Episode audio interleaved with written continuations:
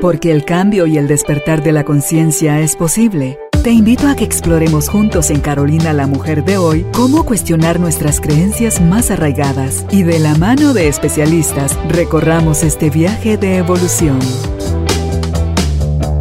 Bienvenidos. Tribu de Almas Conscientes, bienvenidos al estudio de Carolina la Mujer de hoy este espacio que se genera para que tanto ustedes como nosotros podamos seguir haciéndonos conscientes y evolucionando para poder tener una mejor relación con la vida, con nosotros mismos y con las personas de quienes nos rodeamos. Hoy está con nosotros uno de sus favoritos, el licenciado Fernando Young. Él es terapeuta, es psicólogo y tiene muchos estudios y prácticas en lo personal y acompañado a muchísimos pacientes en sus procesos de despertar y de reconciliación con su historia.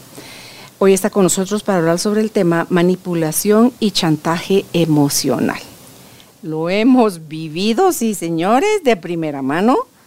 Yo puedo levantar mi manita y también hemos sido víctimas, vamos a decirlo así, de alguien más que con la idea de no perderle, con la idea de que no nos deje, con la idea de que nosotros querer forzar las cosas, hemos cedido a esas manipulaciones y chantajes emocionales. Pero ¿de dónde viene eso?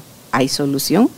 ¿Qué es la consecuencia de no atender o de ni siquiera hacernos conscientes que estamos manipulando o nos estamos dejando manipular y chantajear emocionalmente? Si usted está listo, está lista, nosotros aquí en el estudio lo estamos también. Bienvenidos, bienvenidas. Empezamos. Fer, qué alegre tenerte nuevamente por acá. Después de, ¿qué tenía rato no verte? De meses, tal vez. ¿Será? Sí. Es cierto, después del cafecito, ¿verdad?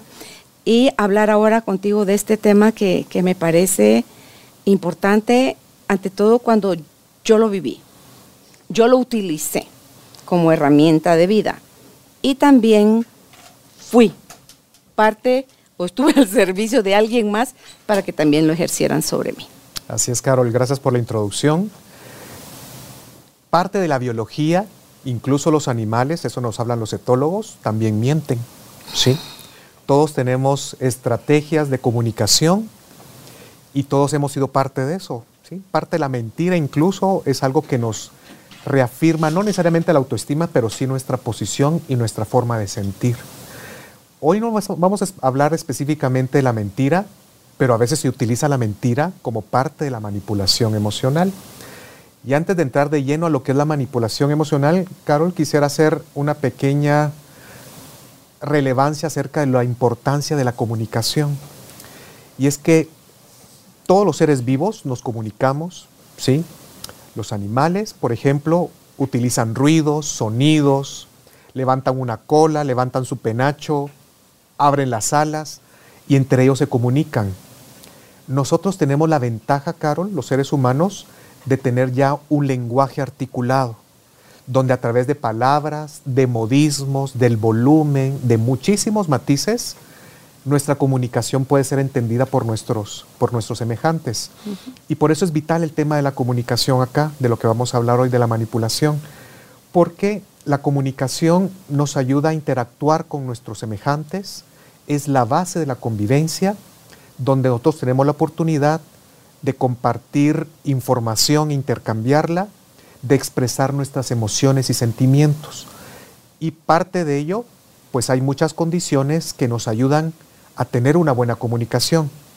Aquí contigo que hemos compartido muchas veces y, si hay entre tu audiencia que quiera explorar un poquito más detenidamente en eso, pues hemos hecho unos programas que están ahí en YouTube, por ejemplo el de inteligencia interpersonal, el de las claves de la comunicación en pareja, eso les puede dar más de lleno en las bases de una comunicación sana, por ejemplo, el, negociar, el tener un consenso, el poder moderar nuestra voz y nuestros tonos, moderar nuestro, nuestra gesticulación y lenguaje corporal.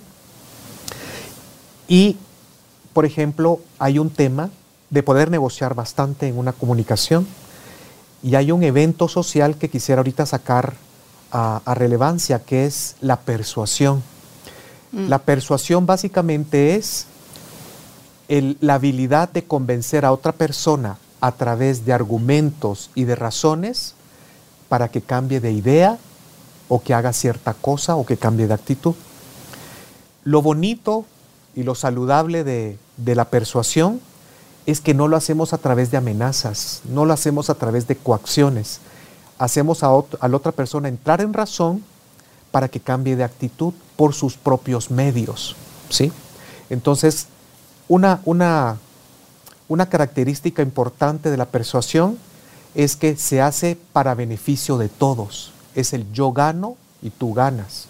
Aquí la persona que estamos persuadiendo también va a tener un beneficio. Por ejemplo, si nosotros tenemos a un hijo que no está estudiando, que está siendo desordenado, que está sacando malas notas, que se está yendo de farra y llega borracho, llega golpeado y cosas por el estilo, tú como padre o como madre puedes ayudar a tu hijo a entenderle de que sus malos pasos lo van a llevar a pésimas consecuencias en un futuro. Le puedes sacar ejemplos de algún tío que también tenía las mismas actitudes, ejemplos de otros amigos y que son mala influencia para él, que están llevando un mal camino y que los echaron de la universidad o que no están trabajando o que tienen pleitos con sus parejas o con la familia y puedes ayudar a que esa persona entre en razón y empezar a cambiar sus actitudes.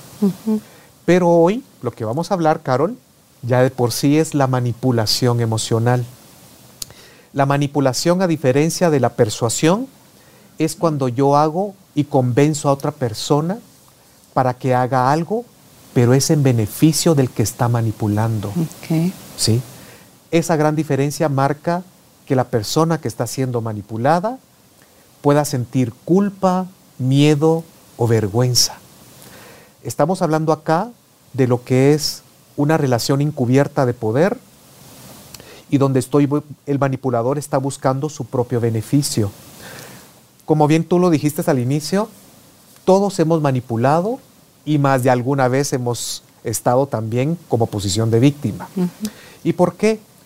Porque la manipulación se da en todos los ámbitos. ¿sí? Por ejemplo, se da entre padres e hijos, e hijos a padres, se da entre parejas, se da entre jefes y subalternos, se da entre estudiantes y, maestros, e, entre amigos, entre todos, porque es parte de la, de la situación social usual que vivimos. ¿Y por qué?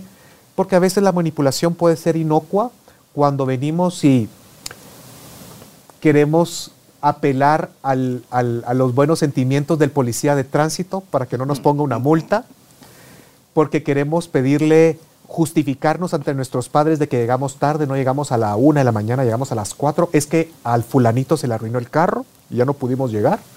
Y podemos a veces mentir, ¿verdad? Para, para defender nuestra posición, para no sentirnos tan mal y para no quedar mal ante los otros. Pero como siempre tratamos de hablarlo acá, Carol, en, en tus programas, en cada situación y en cada trastorno hay niveles, hay escalas, ¿sí? No es lo mismo que tú ante tu pareja vengas y justifiques que llegaste tarde, es que fíjate que mi mamá me empezó a contar un problema y no la podía dejar a la mitad y por eso me atrasé. A que cuando ya la manipulación sea un modus operandi, ya sea algo crónico, ya sea algo que se utilice en la mayoría de las veces. Y parte de las alarmas cuando ya vemos una manipulación crónica, Carol, es cuando la persona manipulada se siente constantemente presionada, no puede expresar honestamente su opinión, como decíamos, siente mucha culpa, temor o vergüenza, ¿sí? Y esa persona se va sintiendo aislada, desvalorizada y que no está siendo tomada en cuenta. Hay, hay, una situación que en su momento yo también la viví y también lo he escuchado continuamente con muchas personas en las que están en las mal llamadas relaciones tóxicas y es que sienten que continuamente le están dando vuelta a la tortilla. Por ejemplo, he tenido pacientes que me cuentan, mire, yo analizo las conversaciones con ella, con él, hago mis guiones, tengo bien claro lo que le voy a decir, mis argumentaciones, pero al final de cuentas siempre me da vuelta la tortilla y me hace sentir culpable hasta le termino pidiendo disculpas. Una semana después que estoy craneando y analizando todo, me estoy dando cuenta, vino y me la volvió a hacer. Pero eso no es una habilidad de los misóginos. de los misóginos, de los de las personalidades antisociales, de los narcisistas, de los machistas, ¿sí? Sí. O sea, pueden haber, hay mujeres, hay mujeres y hombres que pueden ser muy manipuladores, Carol. Claro. O sea, no solamente de los misóginos, pero sí hay predisposiciones. Porque se puede recurrir hasta las lágrimas, Fer. O sea, ni siquiera hasta de echarte mentiras. Es el, yo quiero buscar que tú sientas lástima por mí para que no seas tan duro como a lo mejor creo o estoy interpretando que serías si yo no hago ese drama. Así Entonces, es. o sea, de formas, hay formas, desde que me vuelvo complaciente hasta que me vuelvo eh, guerrera, o sea, ah, venite pues, o sea, o sea, puedo reaccionar, Fe, pero hay dos palabras de lo que empezaste a decir que es sin amenaza, o sea, no hay, no se forza, ni se hace sentir mal al otro.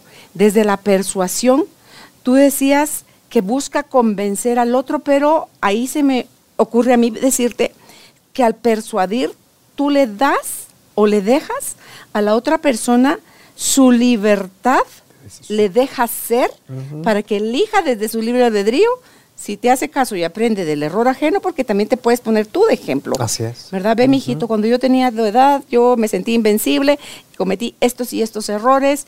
Eh, No te lo estoy diciendo por controlarte ni nada, sino que quiero Lo mejor pudiera- para ti. Sí, y- pero Tú decides. el único que tiene la última palabra eres tú. Eso sí, si tal actuar te lleva a una consecuencia, has de vivir las consecuencias. No voy a meter pechito, no voy a meter cara por ti, ni las manos, porque tú si no vives tu consecuencia, no hay aprendizaje, Fer. ¿Verdad? Entonces, eso sí creo que es un ingrediente de la persuasión que es da libertad al otro y le deja ser y le deja meter la pata tan profunda como la necesite meter, porque no sabemos, Fer, si de esa tontera, de ese accidente, de ese... Va a aprender algo. Sí, va a, a rectificar o va a decir, no, no, no, si de plano esto no va más. Y otra, y, y- y para recalcarlo, Carol, también, como muy bien dijiste, el tema de que dejamos al otro que por sus propios medios haga un cambio y rectifique, también lo importante es de que siempre va en su beneficio.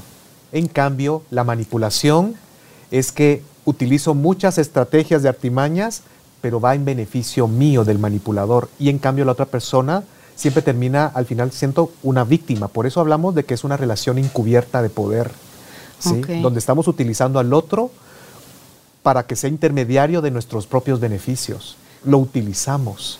Claro. El problema es de que, como te digo, hay situaciones donde uno puede manipular para que ven, ven y, y quédate conmigo y veamos esta película, porque fíjate que todo mundo me estuvo hablando de ella y, y lo, lo influenciaste y tal vez al otro no le interesa ese tipo de películas, pero se va a quedar ahí porque hasta lo manipulaste tal vez.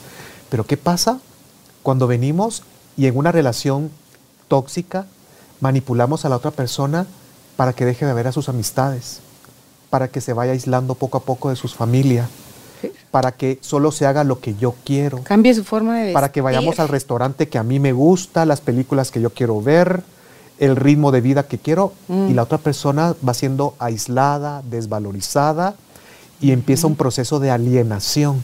Es que ahí el mensaje es, tú no sabes. Yo me hago cargo de ti. Deja que aquí el cerebro, el pensante, soy yo, tú tontita o tú tontito, tú no sabes. Y esa desvalidación o descalificación del otro no habla sino de mi miedo, Fer, a que las cosas no salgan como yo estoy asumiendo que deberían de salir. Y ahí podemos empezar a empezar a ver las clasificaciones de los tipos de manipulación. ¿Ok? La más común, la más usual, es justamente el infundir miedo. ¿Sí? ¿A través de qué? A través de castigo. Por ejemplo, yo ayudo a tus papás, yo les pago esto, o sea, pórtate así y tus papás van a pagar las consecuencias. O empiezo a hacer indirectas de que me voy a alejar. O hay personas que a veces no dicen nada y simplemente es que tuvimos una molestia con mi pareja, lleva tres días en que no me habla, en que es indiferente. Y si la persona es una persona dependiente emocionalmente y que no tiene suficiente autonomía, hay personas que les afecta mucho el silencio. Claro, es duro, Fer, esa indiferencia, ese castigo. Yo te lo digo porque lo viví un año. Cuando le dije a mi papá que estaba embarazada de Ana Carolina mi papá me quitó el habla. Te castigó de esa Sí, manera. y no había, no me habló sino hasta que a ella tenía seis meses de edad. Wow. Me entregó al altar sin hablarme, sin, sin- no, me, no, me, no me miraba. O sea, y después yo me pude dar cuenta con el tiempo, Fer, que yo hice, a pesar de lo mucho que me dolió, yo agarré el, el tranquila hielo. ¿Te acordás de Iraida? Iraida, Ajá, a Iraida. Iraida le encantaba decir cuando estaba ella en el, en el programa en la radio, tranquila hielo. O sea, que así le decía ella, no a mí, a todo el mundo, cuando con la indiferencia queremos castigar a alguien, Fer. Entonces, así de loco es nuestro comportamiento que a pesar de que te lastimaron con eso y sabes lo que duele, lo usas después como herramienta para castigar a alguien más. Cuando ya entramos en ciertas situaciones de relaciones donde sí hay un tema de donde hay un psicópata, un sociópata, narcisista o una persona antisocial, el infundir miedo sí ya se utilizan situaciones como amenazas. ¿sí? Ahí sí ya hay amenaza de castigo. Allí nos vamos más allá del tema de, del sarcasmo, de las indirectas, de las ironías, cuando ya viene y te dice, mira, eh, pues mira cómo vas a pagar vos tus cosas o quién te va a dar para la gasolina o yo lo que he escuchado en clínica, Carol, es de tener cuidado porque después te va a caer una golpiza. O si te portas de esa manera, vas a pagar las consecuencias. Atenete a lo que va a pasar. Eso ya es infundir. Ya es tu miedo. verdugo. Así es. El problema es cuando tu pareja es tu peor enemigo y duermes a la par de él, ¿no? Otro no, tema. no llegué a esos niveles. No, por supuesto, eso es como te- hablamos. eh, hay, hay casos bien y casos. estaría, sí. Hay casos y casos. O sea, Sí. No es lo mismo que te esté manipulando un jefe a que te diga, mire fulanita, eh, si usted no sigue haciendo horas extras, pues tenga cuidado de que tal vez no va a venir el aumento o va a haber un ascenso en su aquí dentro de la empresa. O que venga el otro y te pida favores sexuales o que le mandes fotografías desnuda. O sea, para todo tipo de manipulación puede haber situaciones así. No es lo mismo que venga, que venga tu mamá y que te diga, pues te esté manipulando, por ejemplo, un tipo de manipulación común. ¿Quién no ha escuchado eso de que, ni modo, como yo soy una mala mamá, como yo solo cometo errores? Y ahí te está generando culpa a los hijos, ¿no? Cuando la mamá saca esas manipulaciones. Me vas a matar de un susto, me vas a matar de un coraje, me vas a matar de la Con preocupación. razón estoy tan a- enferma. ¿sí? Esas son manipulaciones que se le hacen. Pero no es lo mismo que la venga tu mamá y te manipule. Si no cortas a ese novio, anda buscando casa. Porque aquí no lo vas a vivir. Si no estudias derecho como yo quiero que estudies, mira quién te paga la universidad. Entonces hay diferencias, niveles de violencia psicológica a través de la manipulación. Otra forma de manipulación, Carol, es que hay personas, por ejemplo, a nivel de pareja, que te compran tu carro, te amueblan tu casa como tú querés, y al principio es un baile de máscaras. Ay, mi pareja, qué linda, qué empática, qué hermoso, dulce, cariñoso, caballeroso y todo. Pero a los dos años de casados nos dimos cuenta que es lo que hablamos de un depredador emocional, ¿no? Que al principio era encantador con mis amistades y familia y de repente se enoja con ellos y él ya no asiste con ellos a las reuniones familiares de mi familia, pero después me empieza a lavar la cabeza a decir, mira, ya viste cómo te manipulan ellos, cómo te tratan de mal, cómo te utilizan, cómo se aprovechan y te van alejando y te van alejando. Esas personas que primero te venden espejitos, te dan, son muy protectores, te ayudan económicamente o de otra forma, incluso a nivel psicológico, se vuelven tus terapeutas, tus confidentes, pero vienen después y te las empiezan a cobrar. Son las personas que manipulan a través de la culpa. Usan tu información en contra tuya. Sí, pero sobre todo el tema de la culpa es como que, ya te diste cuenta todos estos años, ¿quién te ha mantenido? Pues yo. ¿Quién te ayudó en esa situación que tus amigas te abandonaron? Yo. Y así me vas a pagar. Y no vas a ceder conmigo para hacer esto y esto y esto. Ahí te empiezan con la culpa. ¿Sí? ¿Qué haces, Fer? Salís corriendo. Ahí vamos a ver después todas las técnicas que hay para cortar ese tipo de manipulación. Pero aquí el tema es, te reprochan por todas las ayudas y favores anteriores que te han, que te han dado. ¿sí? Ok. Entonces hay que tener cuidado con eso. Y para mí, ahorita vamos a hablar, básicamente son esas dos formas, ¿no? Infu- la infundir miedo y culpa, pero hay una que para mí me parece que es la estrategia psicológica más perversa y maquiavélica, que es el famoso gaslighting, Mm. el hacer gas. ¿Y por qué? Porque el gaslighting, en pocas palabras, es dar información falsa o incompleta, desorientar a la víctima y sobre todo es hacer dudar de su cordura, de su criterio y de sus capacidades.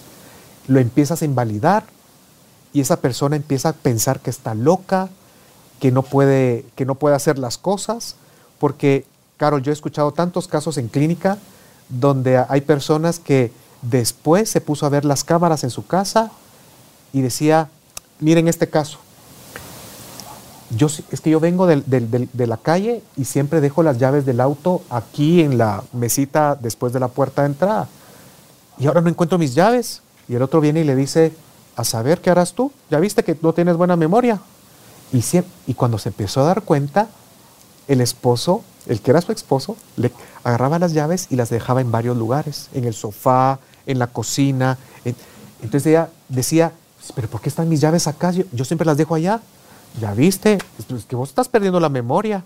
Y después lo utilizaba, mira, ¿por qué me alegas si ni siquiera sabes dónde dejar las llaves? Ya viste qué buena memoria tenés. Y la otra empezó a dudar de justamente dónde dejaba sus llaves. Eso es gaslighting. Ujú. Pero esa persona poco a poco dejó de confrontarlo porque el otro siempre le sacaba de alguna forma el tema de dónde dejaba las llaves, que ya no tenía buena memoria, cómo podía ella confiar en sí misma si ni siquiera para eso era buena. Este es- ahí estamos hablando de una gran desvalorización en la persona y eso es lo que genera el gaslighting. Hay una película en YouTube que se llama así, mírenla por favor.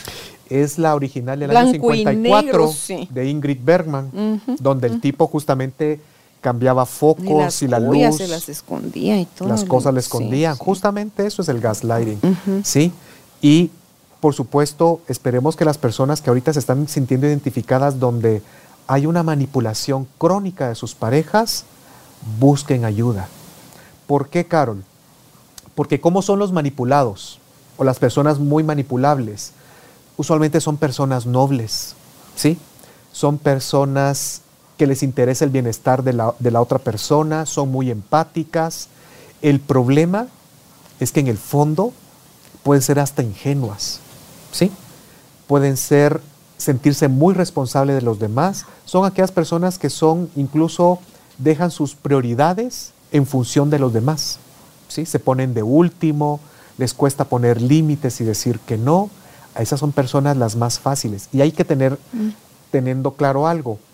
Una persona manipuladora crónica, no importa qué tipo sea, narcisista o antisocial, son personas que son muy observadoras y que detectan las debilidades en alguien. Son personas que dicen, esta puede ser mi geisha, por ejemplo, si es un machista. ¿Y qué significa una geisha? Esta puede ser mi esclava, todo lo que yo diga se va a hacer, no va a poner peros, no me va a confrontar, es suavecita, hogareña, tranquila y va a estar a mis deseos y mis antojos. ¿Sí? Entonces ahí ellos pueden detectar los puntos débiles de una persona y los hacen usualmente sus parejas. Por ejemplo, un narcisista no va a tomar de pareja a un hombre o a una mujer empoderada, fuerte, asertiva, que lo va a confrontar. ¿Sí? No. ¿Por qué? Porque no va a ser sirve. una liebre fácil de dominar. En cambio, saben detectar a quienes sí. Y entonces un manipulado, una persona fácil de manipular, tiene esas características, que puede ser noble, tranquila, no tienes alma guerrera de que, guerrera no quiere decir de que esté peleando siempre, sino que va a defender sus derechos, ¿sí? Que puede ser asertiva. Que al- y al final, Fer, ambos están uno al servicio del otro, el manipulador para que vea cómo él abusa, o sea, cómo se está excediendo, cómo está fuera de sí, del respeto, del amor y de todo lo que venimos a aprender, Fer, y el manipulado de también de eso de estarse dejando para de último. No necesariamente tiene que estar con un manipulador. Va a estar de alfombra con cualquiera, Fer. Usualmente sí. Y a veces pueden ser, si uno no trabaja su autoestima, y por eso vamos a hablar cómo mejorar todos esos aspectos en su momento, si uno no tiene fuertes ciertos valores y principios donde me soy fiel a mí mismo, Carol, tal vez yo me relaciono con una persona buena, pero que a la larga, al ver mi debilidad, se va a convertir en un manipulador, al ver que va a ser más fácil para él, mira mi amor, me voy a ir al fútbol y con mis amigos y regreso a las 12 de la noche. Y la otra haciéndose cargo de los niños, viendo tareas y que el otro no va a estar pendiente del hogar, pero como yo nunca puse límites, nunca exigí mis derechos, el otro también se va acomodando y si no es una persona madura emocionalmente y no es empática, va a, aprovecharse de esa situación. ¿sí? Entonces, como habíamos mencionado, Carol, ¿cómo nos damos cuenta que yo soy una persona manipulado? Es porque en una relación me siento constantemente presionado, constantemente siento culpa, miedo, vergüenza, no voy a expresar mi opinión libremente porque tengo temor a la reacción del otro, ¿sí? Y voy a sentirme desvalorizado, aislado y que no estoy siendo tenido en cuenta en la relación. Miedo al, hay un poder. Claro, miedo al abandono, Fer. Miedo, o sea, desde esa desvalorización, o sea, soy tan pantufla, tan trapochuco, guaype de gasolinera, que está todo chuco, que yo misma le doy desde mi inconsciente permiso a los demás, Fer, a que me traten como me tratan, porque el otro me trata como desde mi herida inconsciente, como yo necesito que me trate. Y no porque, te digo, no porque sea mi verdugo, sino que porque está mi servicio a nivel almático, para que yo pueda despertar, Fer, a darme cuenta, si quiero darme cuenta, de cuán poquita cosa me siento y entonces decir, oh, ching, esto no está bien, ¿verdad? No miro a más gente viviendo esto como lo estoy viviendo yo. Con razón mis amigas me dicen, o mi hermana, o mi mamá, o no sé quién me dice, y, y, veo como que las manos que me han querido tender la ayuda, y yo digo, quite, quite, quite, quite, quite, usted no sabe, usted no sabe, usted no sabe. Pero es ese miedo tengo hijos y quién por mí económicamente, eh, me voy a quedar sola, le temen a la soledad horrible, eh, no se ven capaces de salir adelante económicamente, entonces aguantan los vejámenes más grandes que pueda aguantar una persona y aplica para hombres y, y para mujeres. Porque Carol, yo he visto casos de hombres que ganan buen dinero y que tienen a una esposa Dominante. Dominante, autoritaria, eh, descalificadora, manipuladora, donde la otra tal vez ni trabaja, pero él se siente culpable y responsable de estar ahí. A ese es el nivel. Y de una vez hablemos de esos casos. ¿Qué pasa cuando yo soy muy una persona muy manipulada? Hay que trabajar el sentimiento de valía. Si ustedes están interesados en saber en eso, busque uno de los programas que hicimos con Carolina que se llama La vergüenza tóxica. Porque la vergüenza tóxica es todo lo contrario a sentirme valioso, a sentirme merecedor, a tener esos derechos asertivos de que yo tengo derecho, Carol, a pesar con mis errores, a retractarme, a decidir por mis propios intereses y beneficios, a poder protegerme, a tener tiempo libre, a descansar. ¿sí? Esos son mis derechos también asertivos. Y una persona que a lo largo de su vida tal vez siempre ha estado en función de los demás, pues su sentimiento de valía es poco, porque no se ama a sí mismo, no tiene esos preceptos bien instalados y consolidados en su ser y que por siguiente se sienten responsables los demás, mm. son personas dependientes emocionalmente y cuando hablamos de dependencia emocional, Carol, no es de que es que yo sí amo a mi pareja o no la amo, son personas que necesitan tener a alguien a la par suya. Vamos a hablar aquí un poquito de biología el tema de soledad, mucha gente me dice, mire, es que a mí sí me gusta estar sola cuando se van mis hijos, cuando no hay nadie en la casa. Cuidado con esto, Carol. Hay algo que hemos hablado acá en tu programa que se llama la soledad elegida. Todos nos gusta tener un momento donde no hay nadie en casa para ver yo mi propia serie, para no andar sirviéndole a los demás, para no estar pendientes de otros, para estar en silencio, hacer mis cosas, leer, hacerme mi pedicure lo que tú quieras. Pero es una soledad elegida porque es temporal y es momentánea. Todos los seres humanos, llámele tú hace 300 mil años o lo que sea o más, venimos evolucionando en grupos, en manadas. ¿Y por qué? Porque en grupos es más fácil defendernos de la intemperie, de los animales, de otros clanes amenazantes, de recolectar alimento y de poder cazar tú hace 200 mil años, Carol, si eras excluida de un clan, tres, cuatro días, tú estabas muerta. Y por eso a nosotros representa la soledad, significa la muerte y la desaparición. Por eso en el fondo a nivel biológico tenemos mucho miedo a la muerte. Hay estudios que lo avalan, Carol. Alguien pone su mano en tu antebrazo. A los pocos segundos empiezas a generar endorfinas y tu presión arterial empieza a bajar. Prueba de ello es que a los niños en hospicios, a los niños abandonados, a los que no se les abraza. Y, hubo hasta experimentos bastante crueles con eso, que los niños no eran ni tocados, ni abrazados, ni se les hablaba. Estos niños se enfermaban muy rápidamente o incluso muchos morían. En cambio, los niños que eran abrazados, tocados, les hablaban, generaban su sistema inmune fuerte. Les sonreían, los miraban a los ojitos. Eran estimulados, desarrollaban más inteligencia. En cambio, los otros pues padecían de muchas falencias. Pues tú dices, en la época de las cavernas y más allá equivalía a la muerte y por eso para sobrevivir, Fer, necesitábamos al grupo. Ahora bien, la evolución es individual, o sea, yo, tú no puedes hacer nada por mí que yo no quiera hacer por mí misma. A eso nos referimos con eso, con la evolución, es individual. Pero sí nos necesitamos mutuamente para poder compartir y aprender de lo opuesto, Fer. Entonces dice, vamos a estar en grupos donde más o menos va a haber agresión que nos va a permitir aprender que el problema no es afuera, el problema está adentro de mí, que mientras yo permite, permita que me insulten, me maltraten, me ignoren, me manipulen, voy a vivir más de lo mismo. Hasta que no aprendo a hacerme cargo, hasta que no veo lo de la valía, hasta que no recupero mi poder personal, hasta que no... Todo eso. Van a ser conmigo no este marido, no este novio. Cualquiera. Este se va y no es él el problema, porque el problema soy yo y no problema de, de... No, el asunto donde tengo que hacer la corrección es acá adentro, dice alguien. ¿Qué pasa? Tú en las mañanas te levantas despeinado, a veces hasta con un ojo más chiquito que el otro y dices, ay no, yo así no me puedo ir a trabajar, me tengo que bañar, me voy a rasurar. Entonces vienes y le echas la crema de afeitar al espejo.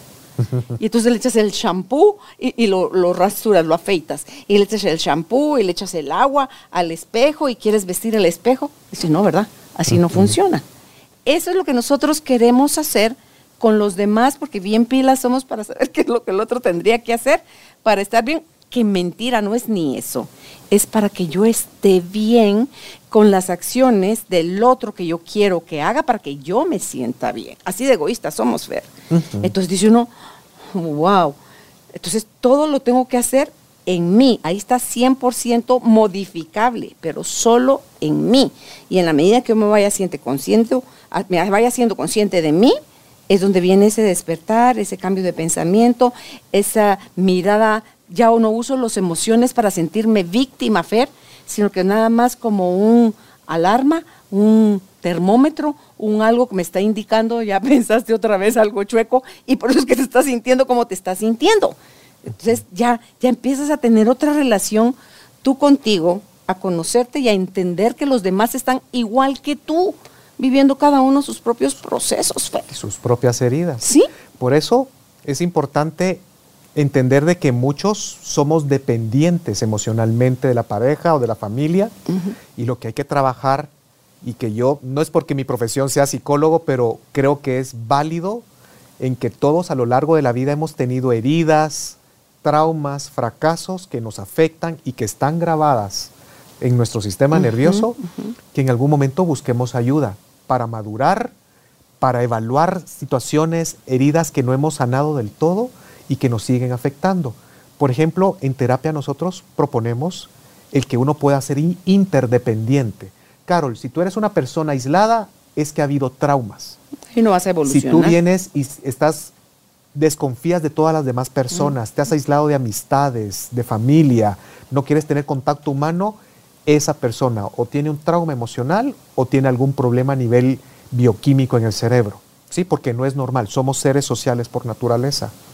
Pero todo lo contrario, aquellas personas que también, a pesar del maltrato, a pesar de la descalificación, del abuso, de los golpes, incluso se mantienen en una relación, es que hay dependencia. Ya sea dependencia emocional sobre todo, dependencia psicológica, dependencia financiera, ¿sí?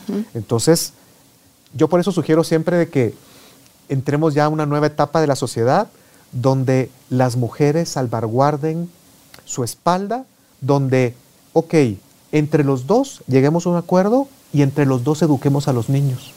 ¿Por qué? Porque yo en este caso, Carol, pienso en, el tema de la mujer donde si yo te otorgo a ti todo el poder, tú vas a generar eh, el dinero para mantener nuestra familia y yo solo me voy a hacer cargo de los niños.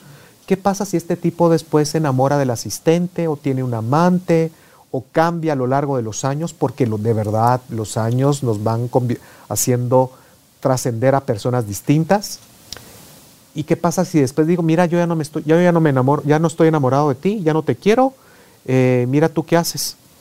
Posiblemente un, un juzgado de familia te va a dar una pensión, pero tú nunca te ocupaste de tu propia carrera, de tus propios proyectos, y creo a veces que va va en detrimento para la mujer el que venga y no se trabaje a sí misma y no genere su propio sueldo y su propio patrimonio. Yo por eso prefiero de que ambos dos ya están cambiando las situaciones de la sociedad donde ya no se tienen los cinco o seis hijos, ¿verdad? Ahora uno o dos es suficiente hasta para la explosión demográfica, el planeta ya no soporta más, pero llegar a un acuerdo y a un consenso donde ambos vamos a hacernos cargo de los niños, ¿sí? Entonces, ¿ahí qué pasa? una pareja masculina, un misógino, un machista, no va a tener tanto poder de aquí se hace lo que yo quiero porque la otra también está ganando su dinero. La otra no depende económicamente, por lo menos en ese aspecto, del marido. ¿sí? Eh, a veces incluso no es que yo esté enamorado o ame al otro y que por eso no me pueda defender. A veces, Carol, simplemente es el miedo a la soledad. Es, a veces hay gente que me lo cuenta. Mire, es que yo a él no lo amo, no lo quiero, pero si él no estuviera, tendría mucho temor. hay, nada. hay una sensación de insuficiencia e indefensión ante la vida. Necesito que alguien me proteja, me cuide, me ame, aunque no lo quiera. ¿sí? Por eso es, en terapia trabajamos, en este tipo de terapia integrativa, trabajamos de fondo y de lleno las bases de por qué me siento sola. Carol, tú lo sabes, las técnicas que trabajo, a pesar de estudiar muchas cosas, terapia cognitiva conductual, terapia gestal, terapia sistémica, análisis transaccional. Perdón lo que voy a decir, pero yo lo que he visto es que muchas terapias se quedan simplemente a nivel mental. La gente va a terapia a desahogarse, a contar sus miedos. Por supuesto, el terapeuta tiene mucha empatía, le da consejos, hacen mucho análisis, se hace incluso la reestructuración cognitiva, pero yo veo que en el fondo no, hay cambio. y yo lo que he visto es porque tu sistema nervioso todavía no se ha trabajado de una, forma integral, solo a nivel mental, no se ha quitado de tu sistema nervioso el registro de todos los traumas donde fui abandonado, donde fui juzgado, criticado, rechazado, me he sentido de menos. Y por eso atiendo a gente que me dice, mira, yo estuve cuatro años en terapia con tal doctor o con tal doctora, pero sigo teniendo ataques de ansiedad, sigo sintiendo miedo, no puedo dejar a esta pareja. O sea, entonces, se quedó toda esa sanación a un nivel, perdón, muy superficial, pero no han ido a desinstalar traumas, creencias, condicionantes y sensaciones. Y ahí está, y el cuerpo se va a encargar de decirnoslo ver a través de la enfermedad. Y viene una esclerosis múltiple, viene infecciones, vienen cánceres, vienen muchas situaciones que vemos en biodescodificación. Pero esos ya son los gritos del cuerpo donde atendiste una parte, no atendiste todo. Y es entender, Fer, que todo lo que nos pasó, lo que sea que nos haya pasado también, es, tenía una razón para suceder, o sea, tenía un propósito. Y todo esto que yo estoy aprendiendo ahorita, que me hace muchísimo más sentido que el mundo en el que viví, sufriendo y manipulando y, y queriendo tener la razón y con miedo y con toda esta sensación de mil locuras, Fer, es que todo lo que está sucediendo en mi vida ha sucedido en mi vida y va a suceder en mi vida. Tenía, e, e, es perfecto y que tiene un propósito, que es del amor, porque está a mi servicio. La vida no tiene opuesto, Fer. La vida, porque cuando uno dice, ah, sí, la muerte, va a decir alguien. No, la muerte no existe para el alma. Para el alma, El no. alma no se muere. Solo es una transición. Sí, entonces yo no soy esto. Este tacuche es el que está usando ahorita mi alma, pero después se va y cuando regresa, regresa a otro tacuche, porque yo sí creo en esos regresones. Entonces, eh, dice uno, ok, bájele rayitas, dice a su materialización, a creer que usted es esto. Bájele rayitas a su conocimiento que tiene sin aplicación, porque su conocimiento sin aplicación, sin llevarlo a la acción, no, no te hace nada, no es porque hay gente que dice, ay, pero si he leído, he estudiado, soy tra- tengo maestría, tengo doctorado. Y los Coaching y ves, lo que claro, quieras. y tenés, tienen unos traves terribles, pero es porque el conocimiento no te salva. Así es. Entonces, poquito usted sabe, pero usted lo aplica. Uf, le va a sacar una ventaja a alguien que tiene años, a lo mejor en terapia. Y ahí es donde la gente deja de creer en la terapia, Fer. Porque si no, ya probé con el licenciado, con la doctora, con el no sé cuánto, con el no sé quién. Ya me Y- medicaron y sí, sigo sintiendo esto. Exactamente, porque no está ahí la solución del todo. Eso te puede ayudar a comprender algunas cosas, pero si esa comprensión luego no la llevas a la práctica y a mirar, a que sean tus lentes ahora de ver la vida, la comprensión sea el lente a través del cual miras. Fer, lo que sea que te esté pasando, lo vas, doy fe de eso, se los juro, lo vas a vivir de una manera totalmente diferente. Tu paz permanece. Carol, yo quiero contar un testimonio personal a eso. Gracias. Yo entre mis 20 y 30 llegó unas etapas donde yo mismo me quería suicidar. Ya había terminado la universidad. Busqué a los mejores psicólogos y terapeutas del país. Aprendí muchas cosas que no se deben de hacer en terapia, ¿sí? Y una cosa que me di cuenta fue justamente eso. A pesar de tantos años en terapia, a pesar de, y tú sabes que soy lector y me como Sí, los libros en sí. un día, de leer todo lo habido y por haber. Imagínate, yo ahorita tengo solamente en mi, en mi biblioteca virtual 3.900 libros, solo ahí. ¿Todos los has leído, Fer? No todos, ok. pero vamos en camino. Pero buscar siempre mucha información y lo que me di cuenta era eso, de que hay que tener cuidado porque hay gente que me dice, mira, yo me leí todos los libros de tal autor y todo lo... Sí, ¿y qué tanto le ha ayudado? ¿Qué tanto lo vive? ¿Qué tanto lo siente? Porque mucho se queda a veces en conocimiento, como tú bien dices, es que yo fui a todas las conferencias, yo ya escuché todos los programas de Carolina, la mujer de hoy, y todavía tengo ansiedad, y todavía tengo miedo, y todavía tengo resentimiento. Es que hay que entender que el ser humano es un ser integral donde la mente solo es una parte del todo. Y a veces podemos entender muchas cosas y por supuesto que eso te va a dar una ventaja. Pero yo lo que he visto y que he conocido, Carol, es que tenemos que llevar el proceso al cuerpo. Y a veces, lo mencionamos por tercera vez ahorita, hay muchos traumas que siguen arraigados y esos eventos que nos marcaron de manera negativa, como un abandono de papá, el bullying que me hicieron en el colegio, los rechazos de mis parejas, todas esas cosas vienen y generan creencias y sensaciones en nosotros que se mantienen vigentes a menos que realmente se procesen y se desinstalen. Yo por eso, Carol, Ciertísimo. mi arrogancia intelectual se vio golpeada, atacada y disminuida cuando a partir de los 30 dejé mucho el tema académico y empecé a, a investigar temas espirituales y energéticos por mi propia búsqueda personal, Mm. por mi propio dolor, por Eso mi te propio sacó de miedo. ahí, Fer. Y cuando empecé a ver que con esta técnica ya dejé de sentir miedo, cuando aquí la depresión ya se disminuyó, cuando empecé a ver Seymour Matrix, MDR, Mm. cuando empecé a trabajar con constelaciones familiares que para mí, Hipnosis, Fer, todo lo que sí, tú trabajas. cuando trabajé las regresiones también a vidas pasadas incluso, Ah, pero te voy a ser honesto, lo que yo he visto que más fuerte en mí y en otros pacientes cuando empecé a trabajar Theta Healing Mm. y con constelaciones familiares, uh, es por eso que te puedo Sí. decir ahora que a pesar de Sí. lo que haya pasado y lo que pueda pasar a un futuro, yo me siento en paz y tranquilo con la vida. biomagnetismo, access consciousness, biodescodificación, o sea, Todas. todas estas cosas que las ven como Pseudociencias o algo Claro, por el los, estilo. los psicólogos rematados que no quieren abrir su mente a algo más van a atacar todo esto. Y como dice Haroldo, hablando del cuerpo, en la salud física, porque él es médico del cuerpo, dice, medicina hay una, la que que cura. sana.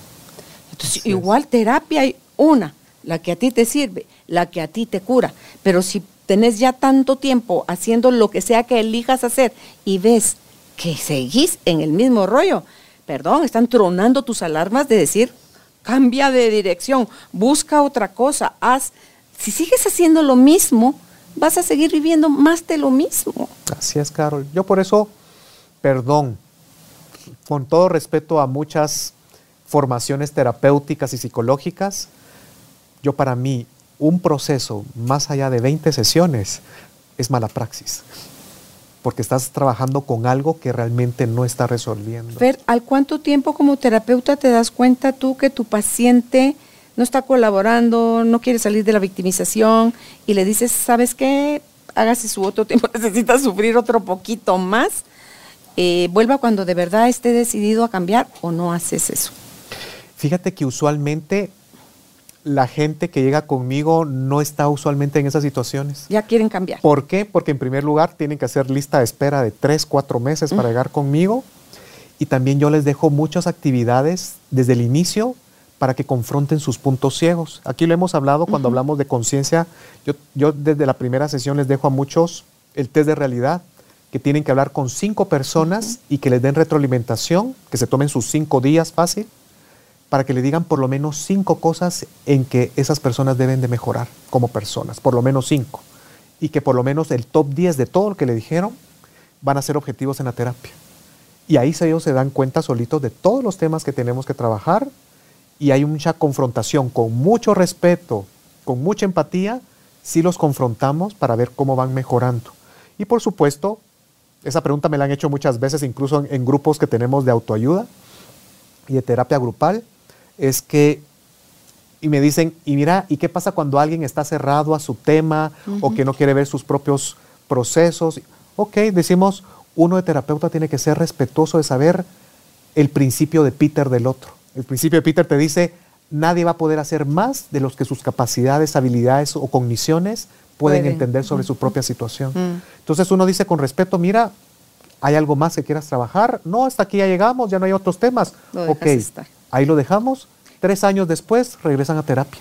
Y también a veces es tan fuerte lo que se trabaja, Fer, que como que tienes que dejar como que asiente, ¿verdad? Es como cuando agitas la horchata y, al rato ya está otra vez todo el sedimento en el fondo. Pues eso es lo que pasa. La gente cada debe de, hacer sus procesos, ¿verdad? de, integración. Y decir, ah, ¿quién será? Ok, voy a probar. Y empiezas a ver el cambio, Fer, y dices, si era cierto, si funciona me siento mejor. Tengo actitudes distintas, reacciono diferente. A tomar decisiones más amorosas para ti y para los demás. Y eso es lo que decimos, bueno, entonces yo les digo, aquí hay terapia mientras haya objetivos, mientras haya algún tema latente o vigente.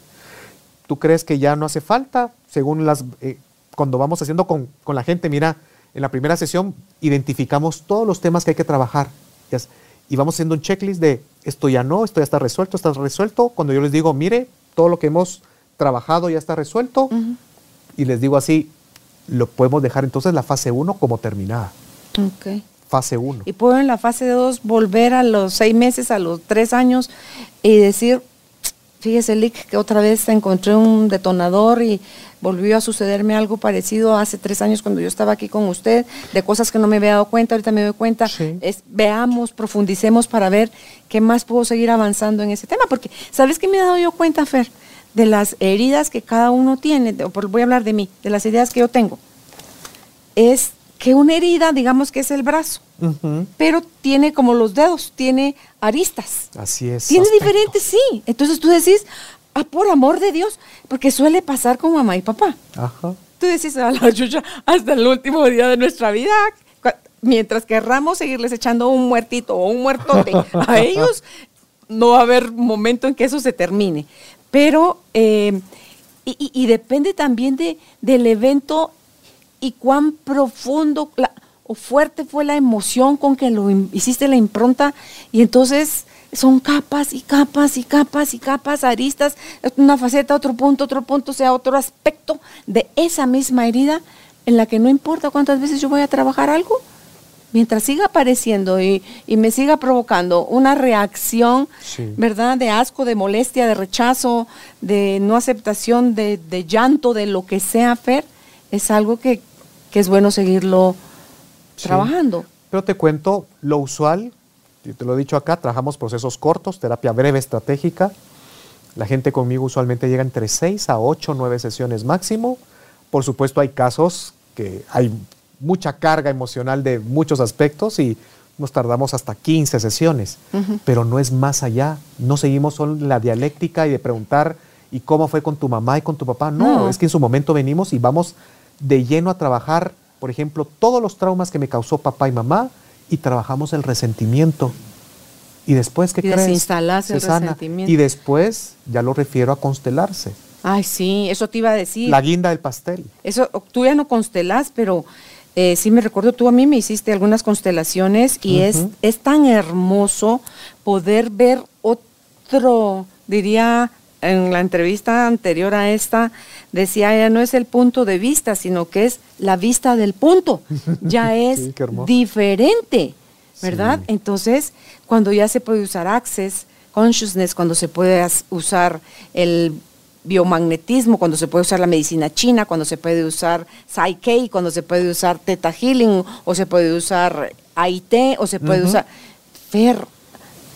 Todo lo que hay, gracias al cielo, hay ya a la disposición de aquellos que le quieren entrar con todo a su proceso. Así. Ah, Porque si no, perdón, para mí solo es mover la mayonesa mm. durante 30 sesiones y hablar de lo mismo y me mm. escuchan, pero me dan retroalimentación y qué bonito pero yo lo que he visto es cuando realmente trabajamos con técnicas energéticas, mm. emocionales y, para mí espirituales que realmente hacen un verdadero cambio. sí, gracias hacen un verdadero cambio. gracias a Dios yo por eso, Carol, trabajamos los 14 conflictos básicos, checamos con una persona si tiene esos 14 conflictos que van desde no sentirme valioso, no sentirme capaz. Por eso es que me cuesta, ahí, ahí está la capacidad está la base de todos tus miedos, porque no me puedo enfrentar a la vida. Mm. Me siento como una niña indefensa, frágil y vulnerable.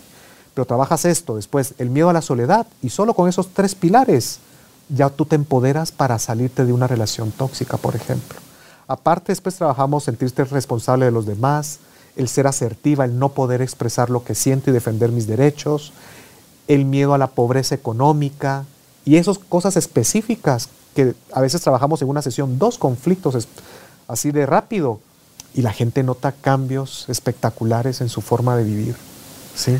Pero ya no estamos para, para estar con ideas del siglo pasado y revictimizándonos y haciendo cosas que en el fondo no funcionan. Claro, así que por favor, señores psicólogos, no importa que tengan ustedes un doctorado en eso, abran su mente y su corazón en pro de sus pacientes a estas nuevas terapias que abarcan más allá de la tradición de lo que vienen repitiendo, Fer, porque al final eso es, imagínate, yo me pienso mucho en Cristóbal Colón y cuando vio que la tierra no era plana y cómo te atreves a contradecir algo que se ha creído por siglos. Así es. Y se tomó como bueno.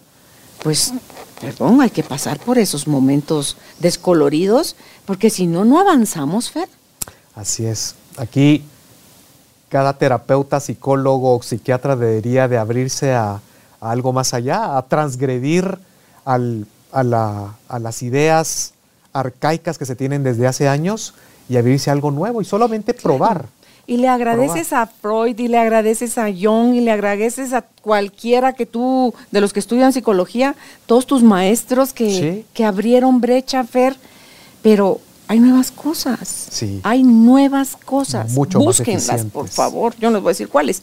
Ya les mencioné muchas, pero búsquenlas, porque yo no sé cuál es el que es para cada uno, Fer.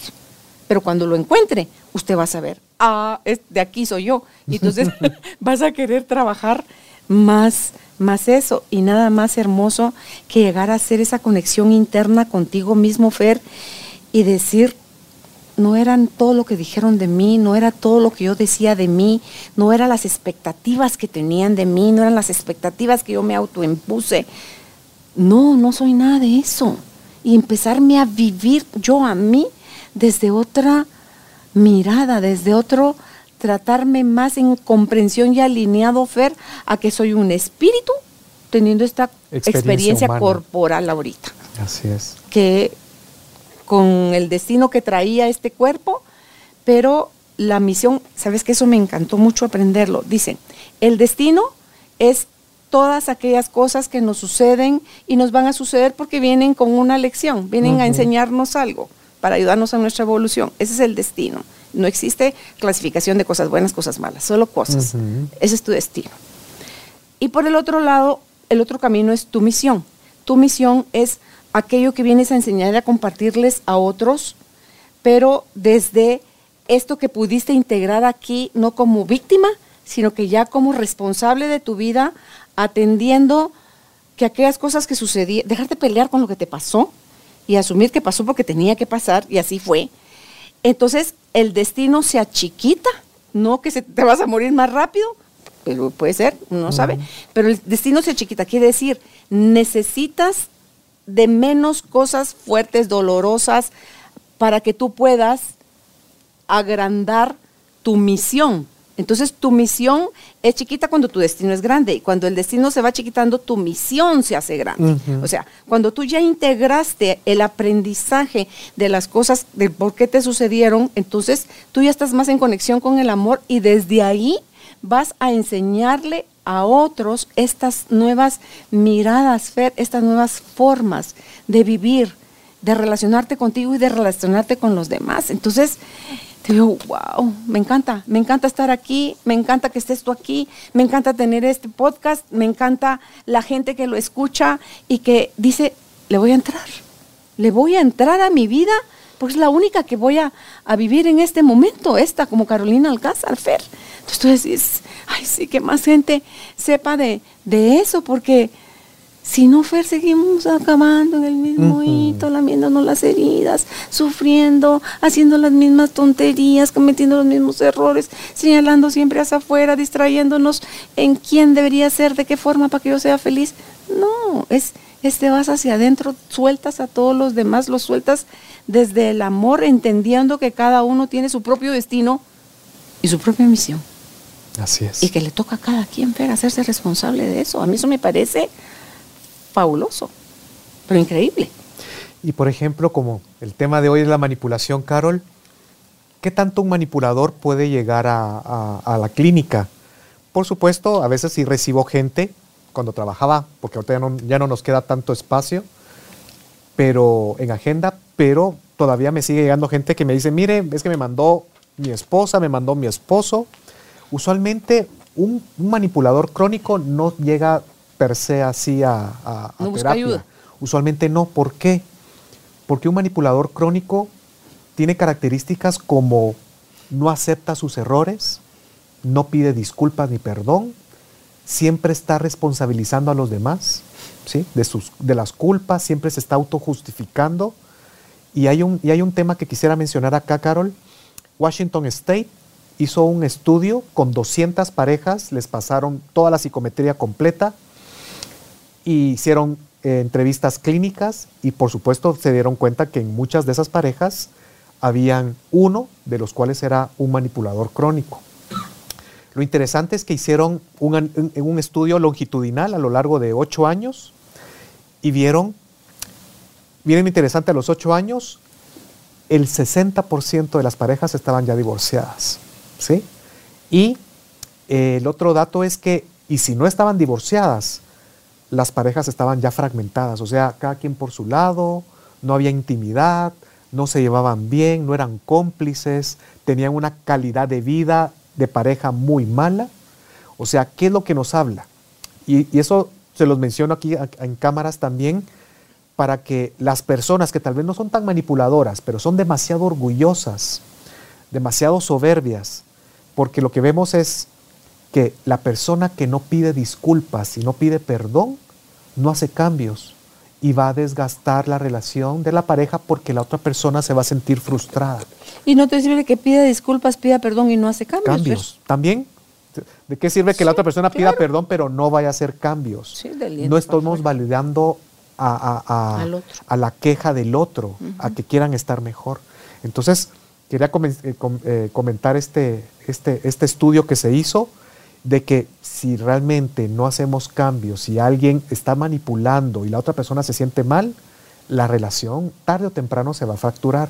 Esa información ya se lo comparto a las personas que les cuesta ser honestas, les cuesta aceptar sus errores, Carol, porque un punto importante en la terapia que hacemos es que vean las consecuencias de sus propios actos, que sean conscientes de que va a ir mermando la calidad de la relación de la pareja y que estén atenidos a sus consecuencias si ellos no quieren hacer los cambios.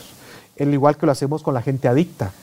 Usted, si va a seguir tomando de, esa manera, ¿en dónde va a parar? ¿Va a chocar otro carro?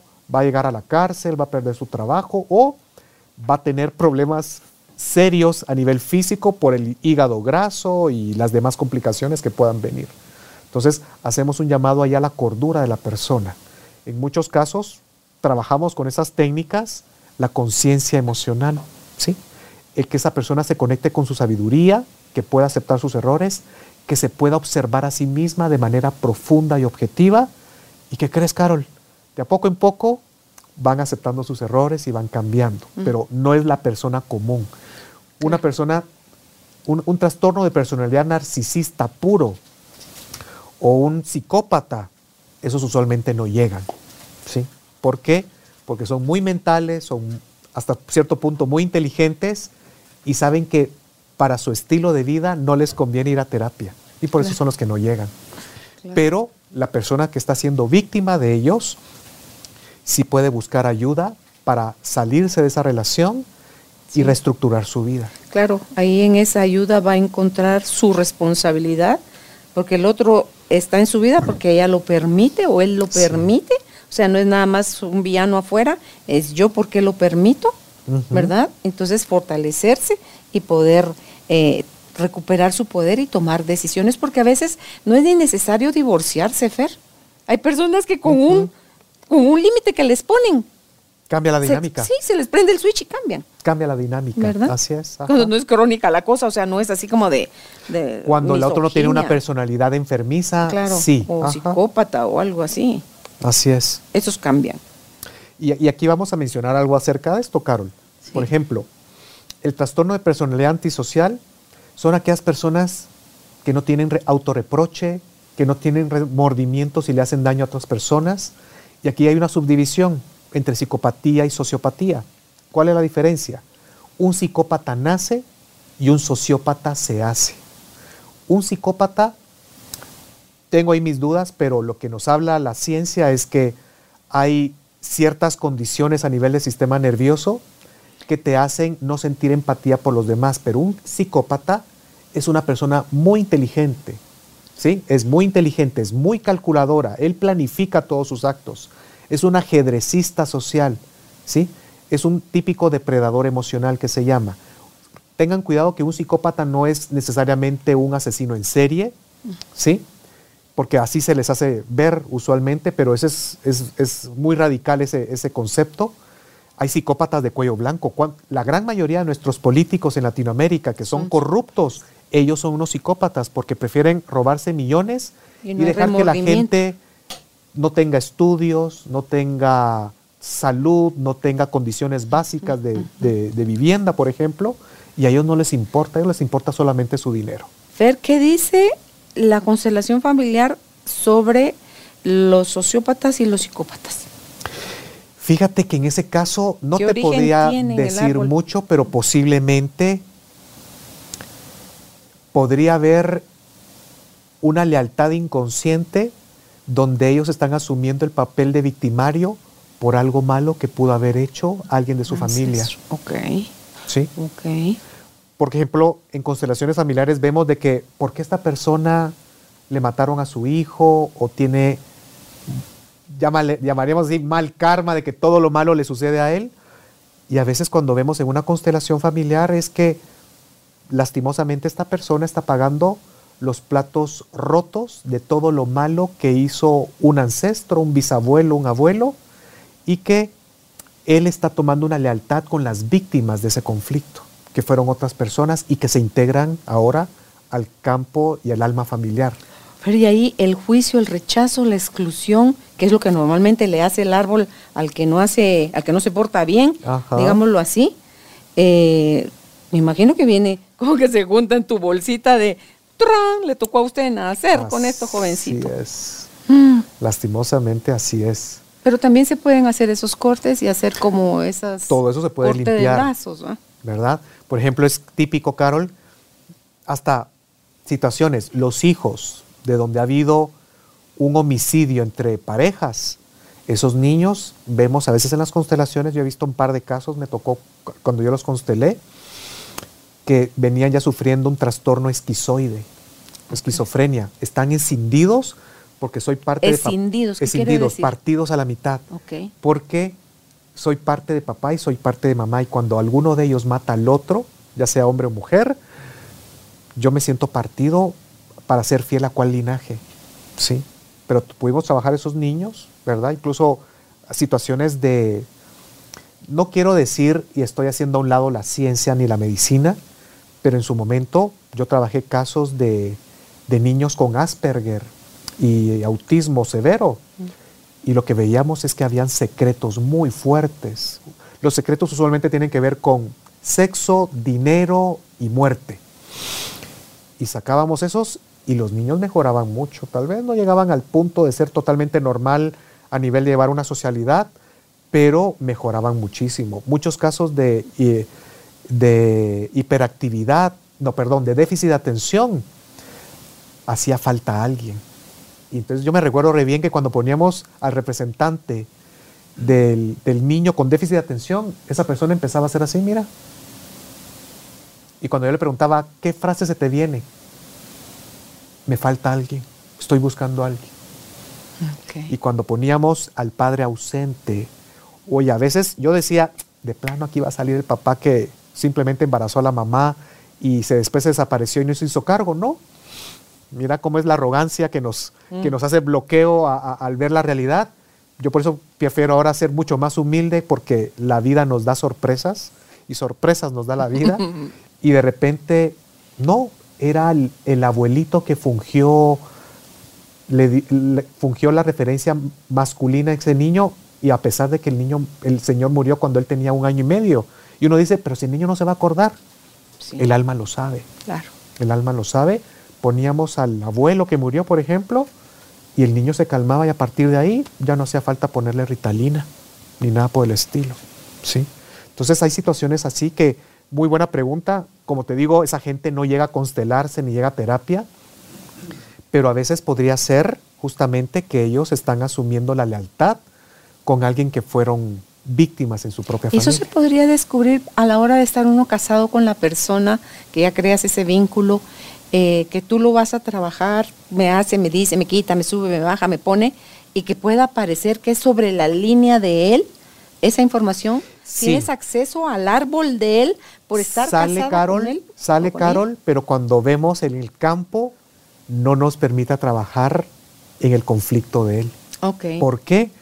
Porque esta persona solo tiene permiso y potestad sobre la energía de su clan familiar, el alma de su familia. Lo que sí puede salir es, es que a veces sí sale y uno puede, uno como constelador puede decir, mira, se nota la actitud del representante de tu pareja, que sí es agresivo, manipulador, o incluso yo me recuerdo muy bien, Carol, en una constelación que hice de pareja, donde la eh, en ese caso era, era diferente, era la mujer la manipuladora, y salía como burlándose de él. Imagínense, y así hasta... me recuerdo la chica que dice, mira, haga lo que hagas, aquí yo te voy a controlar, y hacía como el tocándole la guitarra, que es símbolo de burla. Y me recuerdo re bien que se sentía una carga muy pesada y esa persona me lo corroboró que me decía que, que, en esa familia eran así. Después él fue entendiendo de que la familia de ella eran muy conflictivos, donde había muchos pleitos y salía muy cargada esa, esa parte. Pero no podíamos trabajar. Lo que podíamos trabajar en la constelación de la pareja de esta persona era que él se desligara y le entregara la carga de lealtad a las personas que también habían sido sometidas en su familia. Que también existe. Que existe, por supuesto. Aquí. Si no, no se atraerían. Por supuesto, aquí hay un tema de, compatibilidad. Y entonces lo soltaba y esa persona después ya podía poner límites En este caso, él se terminó divorciando de esa persona. Ok. Y hasta ganó la potestad de los hijos, porque esa persona era muy agresiva también, ¿no? ¿Sí? Entonces hay muchos aspectos y muchas aristas en una situación donde se puede analizar de manera profunda, pero sí, hay, hay solución para las personas que son manipuladoras como las que han sido fácilmente manipuladas. ¿sí? Claro. Es de buscar ayuda. No, no, le, no cierres los ojos ante tu realidad. No le des la espalda a lo que te está pasando. No tengas la fantasía de que el tiempo o que tu oración va a hacer que la otra persona cambie. Yo la otra que- persona va a cambiar cuando quiera cambiar, si es que quiere cambiar. Y acuérdate que el chile puede ser más picante si se guarda con el tiempo, ¿no? Sí, entonces, La, la Entonces- pregunta ahí es, ¿por qué tú necesitas estar con alguien así? ¿O por qué lo permites? Claro. ¿Por qué lo permites? Entonces es busca tus propias respuestas y cuando nos atrevemos, Fer, a ser brutalmente honestos con nosotros mismos, ahí adentro, ahí nomasito, no, ni está bien profunda la respuesta, ahí nomasito, lo que tenés que quitar es la tapa que pones ahí de concreto con tal de que no veas cómo están saltando los, tus sapos internos. Quita la tapa y vas a ver todos los sapos, todos los grillos, todo el cochambre que hay ahí. Pero míralo sin juicio, míralo con aceptación de que sí, así fue, sí, ahí están. Es que voy a hacer entonces con mis sapos, mis, mis juicios, mis grillos y mis cochambres. Busco ayuda, si no sé cómo. Y a veces, Carol, es contraproducente venir y hasta alertar al otro, depende si es una relación muy tóxica, alertar al otro, decir, vamos a terapia de pareja.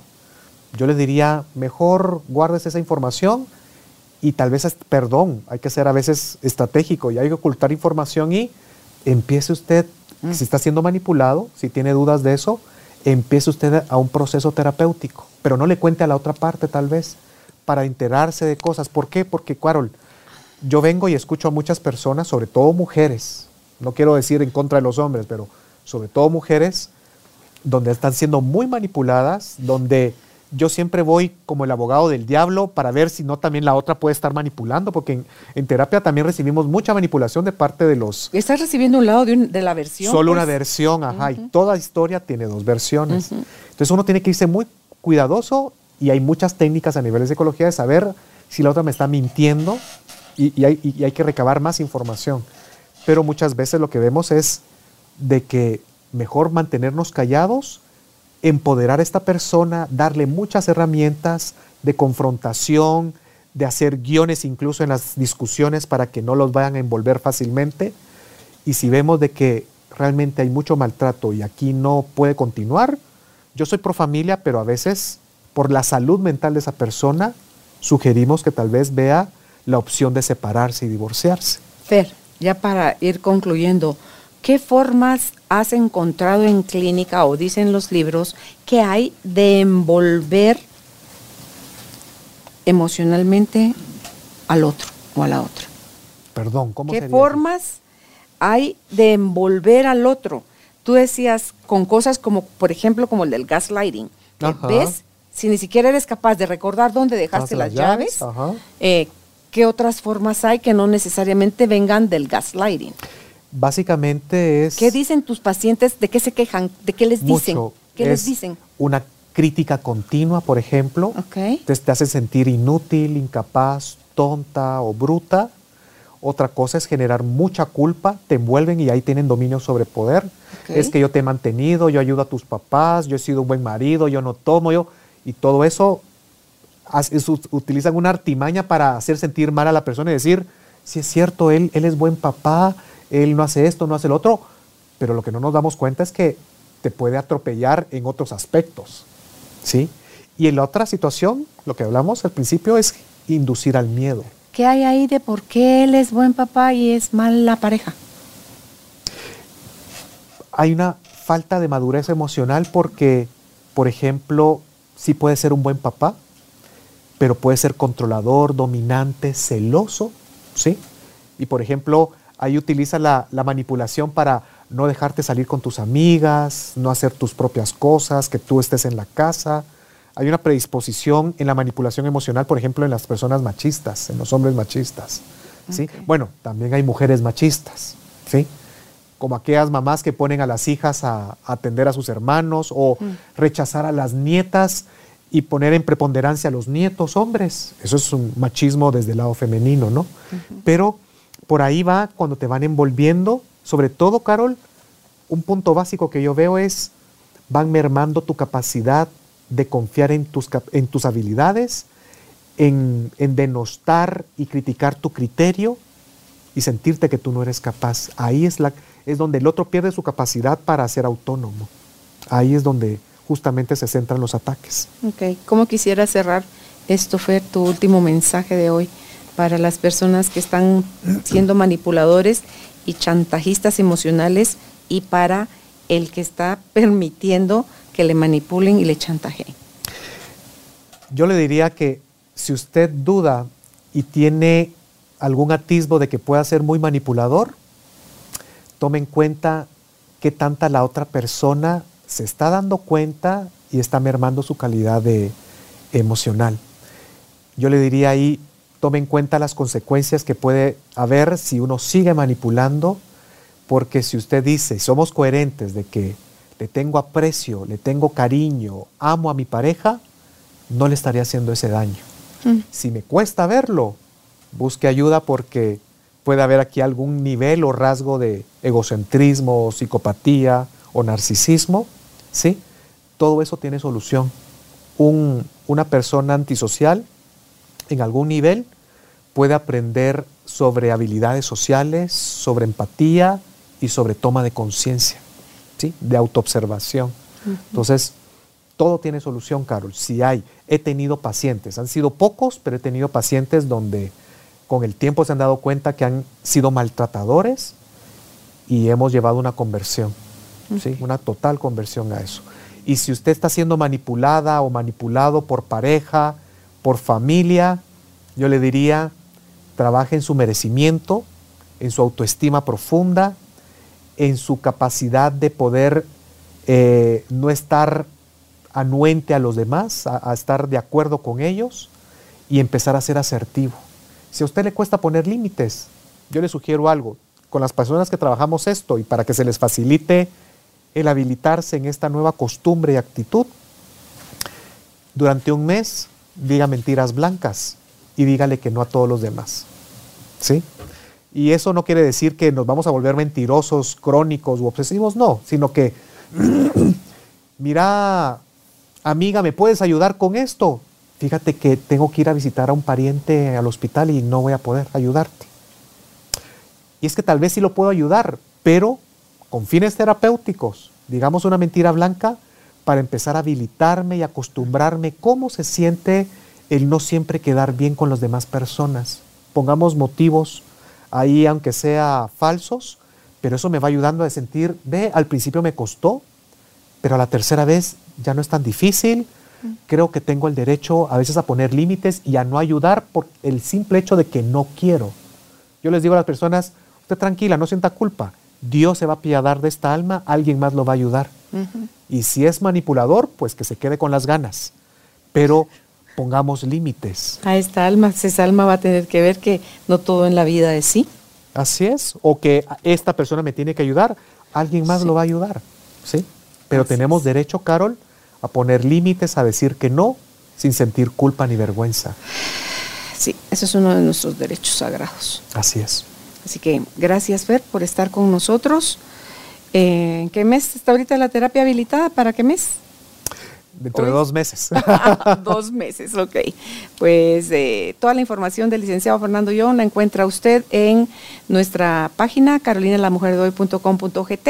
Ahí está el nombre, está todo lo que necesitan saber de él. Pero si desde ahorita usted quiere hacer su cita dentro de dos meses, es el 502 2336 7399. 502 2336 7399. Hasta un próximo encuentro. Gracias. Gracias, Carol. Gracias por ser parte de esta tribu de almas conscientes. Recuerda visitar nuestra página web carolinalamujerdehoy.com.gt para más información de estos temas y de nuestros invitados. Tenemos más programas, blog, libros, talleres, tienda en línea y material exclusivo para quienes se suscriban. Encuéntranos en redes sociales como Carolina la Mujer de hoy.